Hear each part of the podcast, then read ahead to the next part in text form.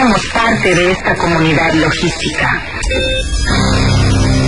Somos lo que siempre nos propusimos. Hemos logrado llegar a donde nadie ha llegado. Somos el punto de acceso, un sistema informativo, una plataforma donde los acontecimientos se revelan y la comunicación tiene apertura. Somos la voz del comercio exterior. Tiempo logístico. Tiempo logístico.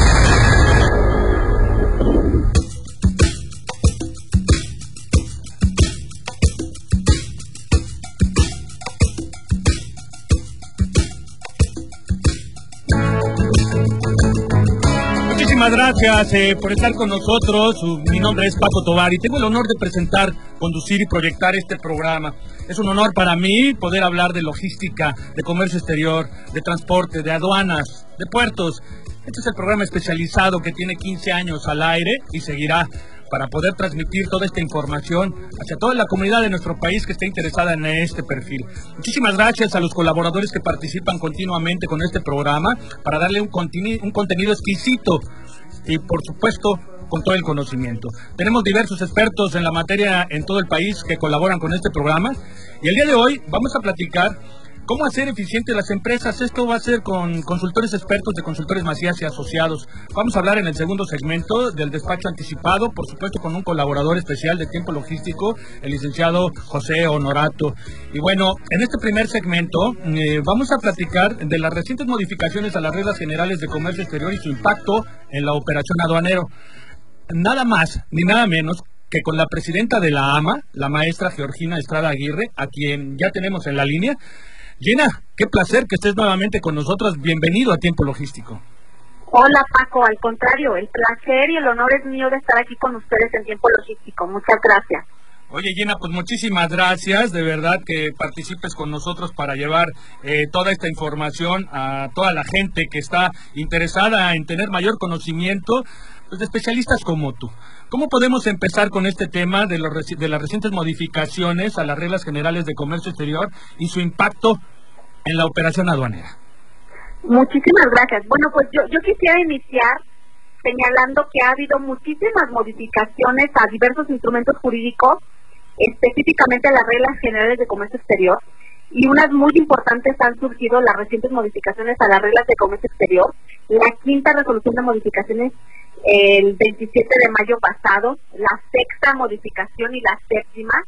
Eh, y yo quisiera pues comentarles respecto de la quinta un impacto importante que se dará seguramente con la entrada en vigor de las modificaciones, la 1.51 que es la entrada en vigor próximamente de la de la este, de la modificación a la manifestación de valor electrónica. Sí que próximamente entrará en vigor, insisto, cuando se publique el formato en la, en la BUSEM y que esto se dará a los 90 días posteriores a la modificación.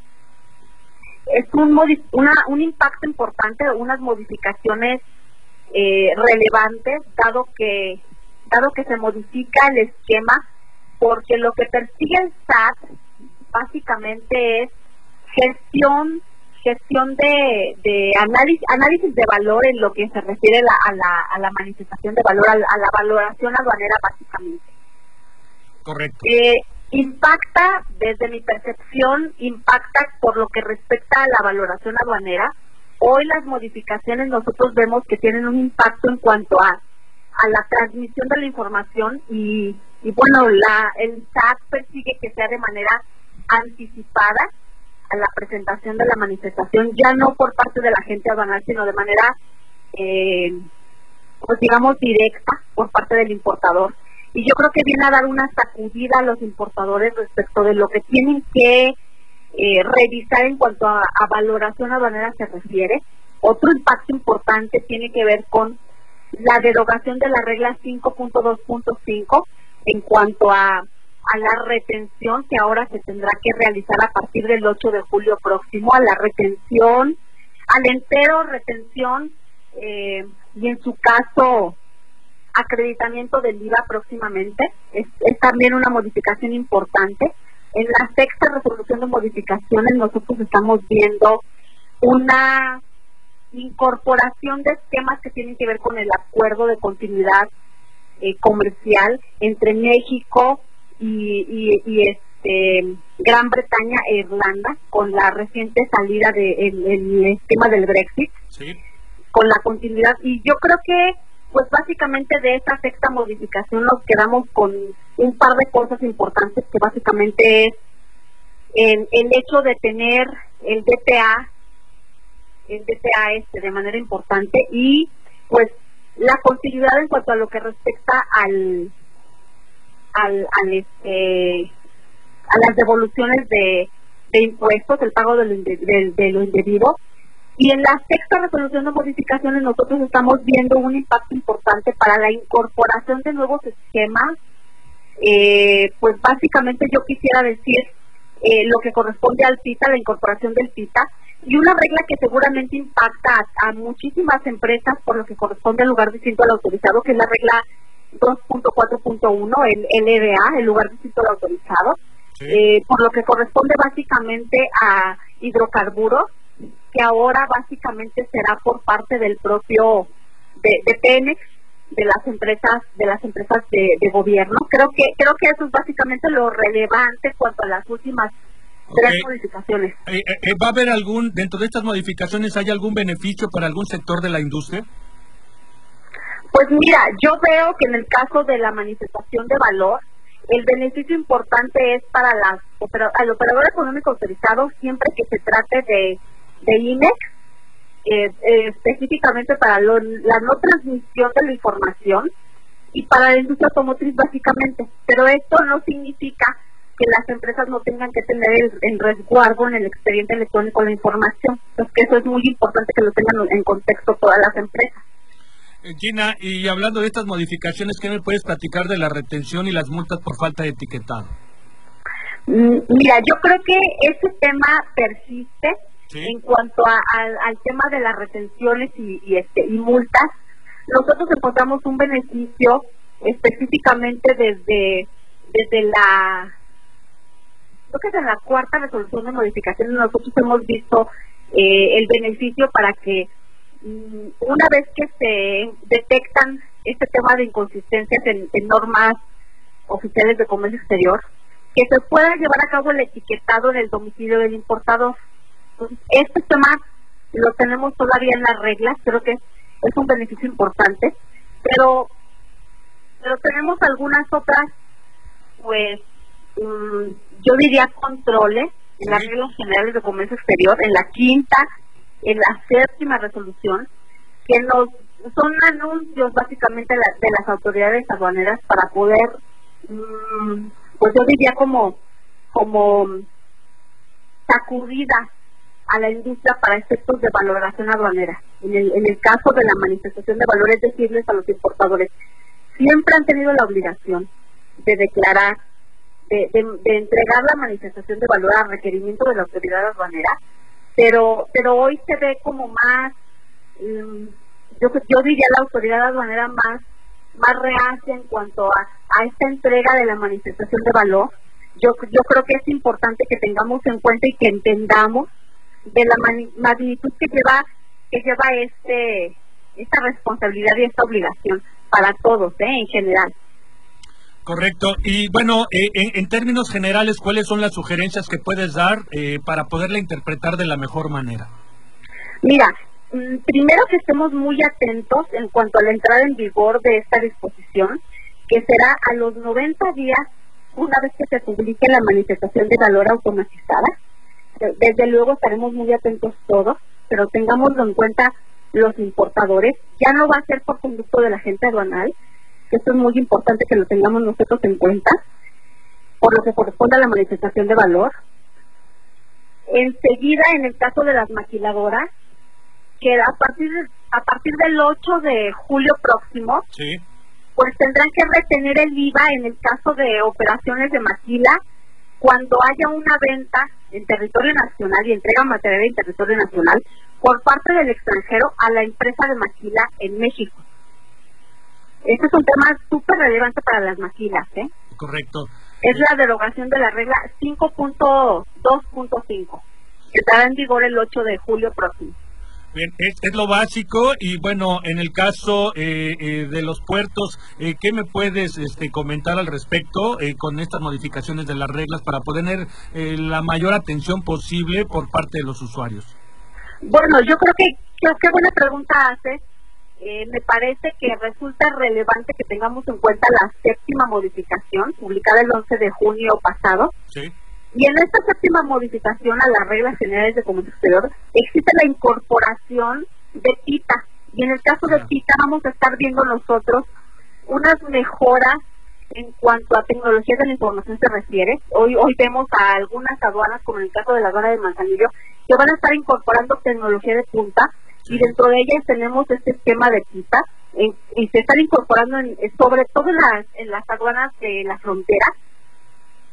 Y, y es creo que vale la pena que estemos muy atentos a las reformas, eh, a la incorporación de PITA, a la incorporación de la tecnología de la tecnología de la información, perdón, porque yo creo que esto nos va a hacer más eficientes en cuanto a procesos y seguramente nos va a hacer más eficientes no solo como usuarios sino como aduanas en el mundo para hacer más una aduana yo creo que es lo que perseguimos como como México ser una aduana eficiente eficaz, una aduana invisible, que sea perceptible solo lo que tiene que ver con riesgo y el resto del comercio exterior que fluya.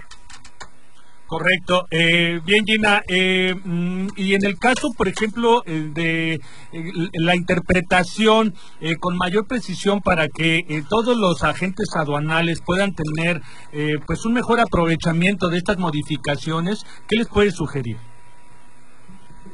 Mira, yo creo que lo importante es que tomemos en cuenta que estas disposiciones, sobre todo por lo que corresponde a PITA para efectos de infraestructura, eh, PITA viene a ser mm, como una transformación mm, respecto de lo que nosotros hemos visualizado, toda la evolución que tiene que ver con, con la automatización de procesos, con la tecnología, y, creo que el SAT ha hecho una muy buena labor de promoción, una buena labor de en cuanto a acercarse con los usuarios, en el caso de Pita, sobre todo con los transportistas, para empezar a, solicitarles que vayan incorporando sus, sus, medios de transporte y las identificaciones de los de los transportistas, los operadores, porque, de los operadores exactamente, porque esto nos va a hacer en, en esa medida en que se vayan incorporando a este esquema, nos va a hacer más eficientes para efectos de la operación en el despacho aduanero, nos está haciendo más automatizados en toda la cadena de valor. Creo, que es un paso importante de la aduana mexicana, creo, que es un paso importante de los operadores del comercio exterior en México para generar esta aduana invisible que perseguimos como país. Y esto yo creo que es, como la sala para tener mejores prácticas y mejores esquemas y, bueno, yo diría que en el caso de la aduana de Manzanillo, seguramente nos va a hacer como, como levantar la mano para hacer aduana piloto respecto de muchos esquemas.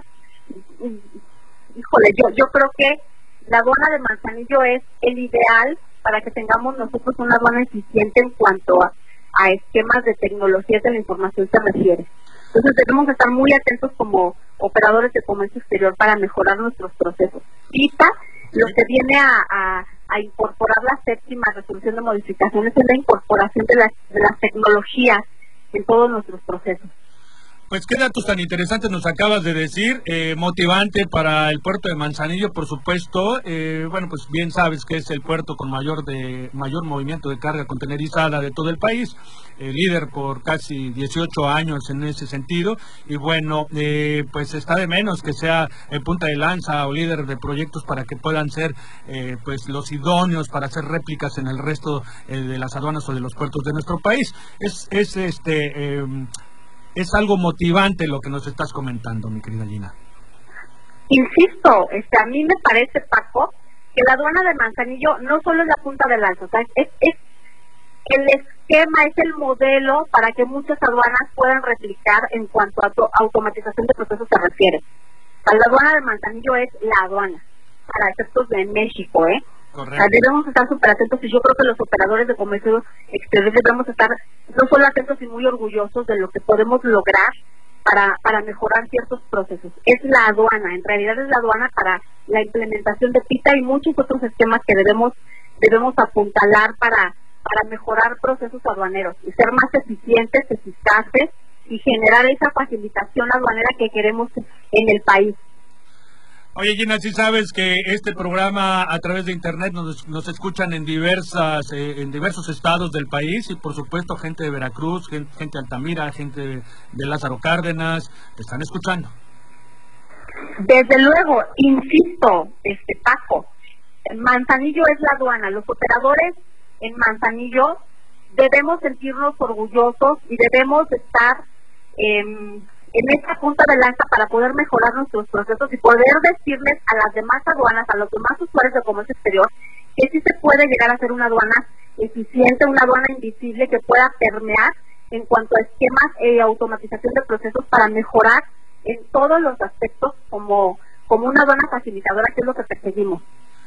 Pues de verdad que qué interesante que nos comentes estas palabras, tú como eh, una experta en toda esta materia. Bueno, si yo leyera eh, eh, tu currículum, la verdad que es impresionante con toda tu experiencia profesional, tu formación de estudios, tus áreas de prácticas. yo tengo todos estos datos de toda la información del desarrollo profesional que, que, estás llevando y es impresionante, Gina, de verdad.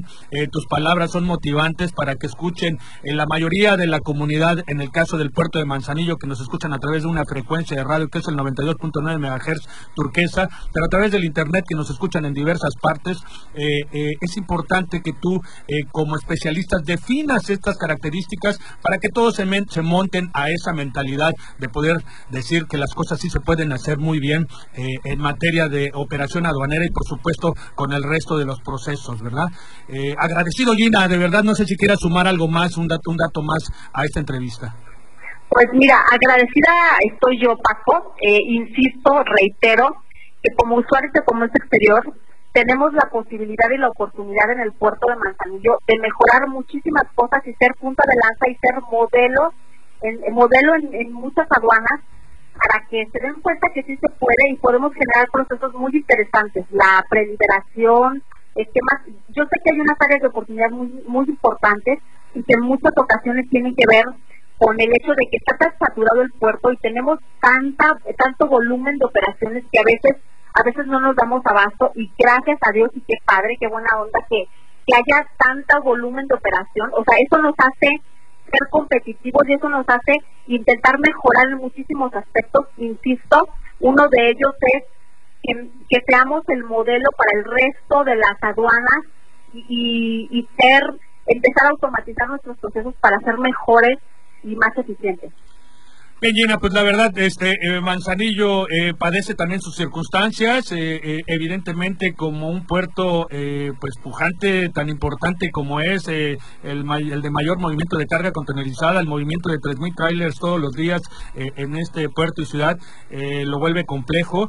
se necesita en realidad un perfil como un mecanismo de reloj bien sincronizado, pero por toda la industria. Me refiero a la aduana, a la administración portal integral, las operadoras eh, eh, de carga, a los agentes aduanales, a los transportistas, en que todos se sumen, porque un pequeño error por cualquiera de alguno eh, hace una complicación en un puerto tan importante, pero que también tiene pues su, grado de, de, ser complejo. Entonces eso mm, puede observarse desde otro punto de vista. Te voy a informar de la manera siguiente. Cuando no son especialistas como tú y pueden hacer algún criterio pueden hacer alguna comunicación o una opinión de decir que un puerto está colapsado, creo que es un error, es un mensaje erróneo que se está mandando. Sabemos que el puerto de Manzanillo en ciertos momentos y ciertos procesos tiene eh, eh, saturaciones, por supuesto, ah, y se suman una serie de factores. Habría que ver y analizar profesionalmente eh, todas las estadísticas y las gráficas por horas de día y cómo se está usando el puerto, cómo se usa la aduana, cómo se está... Entonces podríamos tener una calificación diferente Creo que eh, hay que ser muy responsables en la manera de informar, porque si damos una información eh, que pueda lacerar eh, a, un, a un puerto, porque a una agencia aduanal o porque a un transportista en personal la pasó muy mal, o toda la ciudad un día la pasó mal por una circunstancia, bueno, son los procesos y se tendrá que estar llevando a cabo. yo me sumo a, la, mentalidad que tú dices de que somos un puerto modelo para hacer muchas cosas en el caso de la aduana, como lo tú, tú, estás puntualizando, nada más.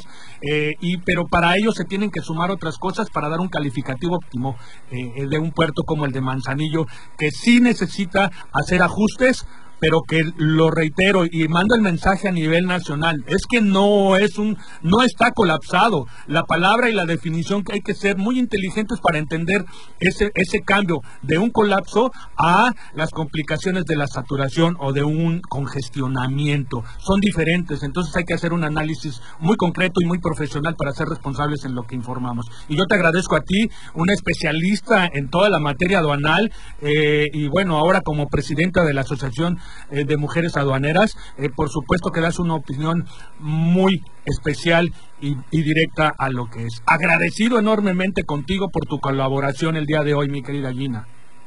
Al contrario, Paco. Eh, la agradecida soy yo y yo insistiría, tenemos muchas áreas de oportunidad, una de ellas es la infraestructura, sí, estamos saturados, pero me parece que es una aduana, modelo en cuanto a, a toda la cadena de valor. Yo creo que todos en el ámbito de su competencia aportan un, un poco y en ese aporte, por supuesto, que hace que funcione de una mejor manera el puerto. O sea, yo, creo que, y estoy convencida, que es punta de lanza y modelo para muchísimas otras aduanas en el país, desde luego. Pues muchísimas gracias, Gina. Gracias por las porras que de verdad este puerto necesita muchas veces decir eh, que tenemos una gran capacidad. Muchísimas gracias. Al contrario, gracias a ustedes y hay que avanzar. O sea, el, esquema de PITA nos da mucho para hacer muchísimas cosas como puerto, como aduana y para empezar a, generar esquemas y aportaciones que faciliten el comercio exterior en México, desde luego. Pues Gina, de verdad que eh, te reitero el agradecimiento y esperando que próximamente puedas colaborar eh, nuevamente con nosotros para dar eh, tu opinión tan puntual en asuntos tan importantes como el que tocaste hoy. Muchísimas gracias. Es un honor estar con ustedes. Muchísimas gracias. Oye, no te me vayas. Promueve un poco a la Asociación de eh, Mujeres Aduaneras. Claro que sí. Estamos en redes sociales, en Facebook, en Twitter, en, en Instagram, como Asociación de Mujeres Aduaneras. De verdad, eh, tienen que tienen que tomar en cuenta la Asociación de Mujeres Aduaneras. Somos un grupo de especialistas con toda la intención de apoyar en la mejora de los procesos aduaneros. Muchísimas gracias. Gracias a ti, Gina. Hasta la próxima. Hasta luego, gusto saludarle. Gracias. Bueno, pues nosotros vamos a ir un corte, por favor, no le cambie. Vamos a seguir con más información. Eh, va a continuar con nosotros este José Honorato, él es colaborador de Tiempo Logístico, y vamos a continuar con un tema que ya había charlado él, parte de el despacho anticipado eh, con el licenciado, el maestro José Honorato Vázquez. Regresamos, no le cambie, porque está usted en Tiempo Logístico. Somos la voz del comercio exterior. Tiempo logístico. Permanece con nosotros.